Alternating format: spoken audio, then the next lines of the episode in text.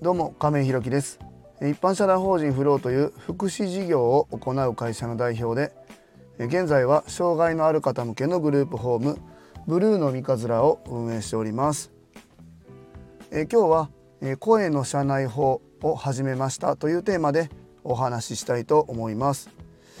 えーと、今日もですね、えーとまあ、神戸出張できずに和歌山の方にまあ滞在して滞在というか、えー、まだ残っております。えーとまあ、あの神戸に行ってね、えーと、いろんな情報も言いたいなというふうに思ってたんです、まあ、ちょっとトラブルもありましてしょうがないんですけども今日はあの2時からね、えオンラインで、以前からお話ししていただいてるですねえホームページの制作の方の打ち合わせの方をしてもらう予定です。まあ、これはオンラインっていうところで、まあ、それはそれでちょっと楽しみなんですけども今日はいろんなプレゼンをいただいてですね、えー、なんとか方向性の方を決めていきたいなというふうに思っております。えー、本題に入る前にお知らせをさせてください。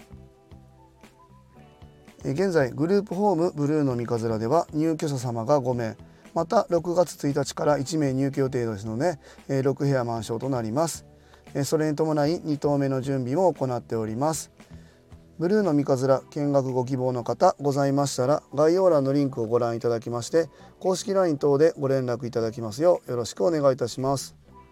それでは本題です。今日は声の社内法を始めましたというテーマでお話ししたいと思います。えーとまあ、今までもですね、えっとえ、グループホームブルーの三日面では今 LINE ワークスっていうあの、まあ、LINE のビジネス版みたいなアプリを使ってですね、え、情報共有の方を、しております。今現在もしております。でそちらでは入居者さん個人個人の、まあ、グループ LINE みたいなのがあって、え、その日の様子だったり今こういうことがありましたよっていうような情報共有の方をやっててでまあそういうそれとは別にまたあどういう支援を行ったかっていうグルあのグループ LINE があったり、えー、全体に向けてねこういうことがあったので周知してくださいみたいなのを作る掲示板みたいなのもあったりしていろんな情報共有の方をやってきております。でまあ、今もね、えーと、そのやり方っていうのはそういう工夫しながら少しずつ進化させていこうかなというふうに思っているんですけども。まあ、そんな流れの中でですね、えーとまあ、あの情報共有っていうところにどういうふうにやっていかやっていけばいいんだろうっていうのをずっと常々考えている中でですね、まあ、僕もこの年去年年末ぐらいからこのスタンド FM の方で発信させていただいてですね、まあ、あの声の何て言うかなこう届く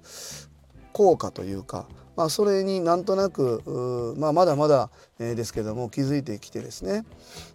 えー、とやっぱり文字だと,、えーと、冷たく感じてしまうっていうのがなんとなく皆さん感じていると思うんですけどもやっぱりそこにはやっぱり声だとその声の温かさまた冷たさ明るさ暗さ、えー、速さ遅さ共感みたいなところが今加わってくることで同じ文章を書いていても声だとこういうふうに伝わるなっていうのがあると思います。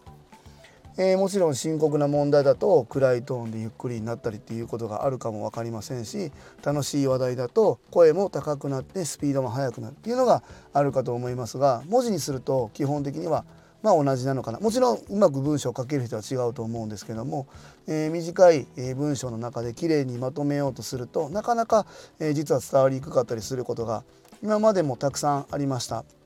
で、えー、うちのグループホームでは、えーと、スタッフさんはね週1回の方も含めいらっしゃるんですけども、まあ、毎日いるスタッフと週1回いるスタッフっていうのはやっぱりえっ、ー、と何て言うんだろうな情報の共有できる量も違いますし、えー、うちは一番下が23歳だったかな、えー、上はまあまああの、えー、これこれとまではいかないですけど女性の方がいらっしゃいますね。えー、まあ、そんな中で操作性だったりっていうところで、まあ、文字の見やすさなんかも、まあ、ついてくると思うんですけども、えー、もちろんこのアプリを開いて聞いてもらうっていうところまではしていただかないといけないんですけどああとね、えっと、外国の方もいらっしゃいます、まあ、あの日本の滞在歴は長いんですがやっぱり文化だったり、えー、言葉の認識というか文字の認識っていうところもなかなかもちろん、え、日本人ではないので難しい漢字もわからなかったりすることもまあ、あると思いますがこの辺を一気に解決する方法がないかなというところでまずはちょっと今日から声の社内法っていうのを始めてみましたちょっと不定期になるかまあ1週間に1回ぐらいになるかまあ分かりませんけどもこの効果をどういうふうになっていくかちょっと試してみたいなというふうに思っております。まあ、あのいろんなこと考えたんですよ。このスタンド FM に、えコミュニティみたいなの作って、え放送していこうかなとか、えっと、URL を貼ってこれを聞いてくださいっていうふうに社内報しようかいろいろ考えたんですけどもまずは一回、えボイスメモでえ音声を取ってですね、えそれを LINEWORKS に貼り付けるということで一回やってみて、まあ、この辺の操作性みたいなのに、まあ、不自由があれば、まあ、スタンド FM の URL のリンクを貼るとかいろんな方法を考えてみたいんですけどもあ何分ねその若い方ばかりではないっていうところもありますので、えー、ちょっとこの辺で一回やってみようかなというふうに思っております。え、またね、えー、今はグループホームブルーの三日面1頭ですけども今後は、えーと、2頭目3頭目また、え、事業も横展開していきたいなというところでこの文字だけで情報発信するっていうのはなかなか難しいですし、まあ、僕もね移動中にこう文字を打つっていう時間のコストもなかなか避けなくもしかしたらなってくるかなというふうに思いますのでこの音声を使って、えー、配信する。でまた、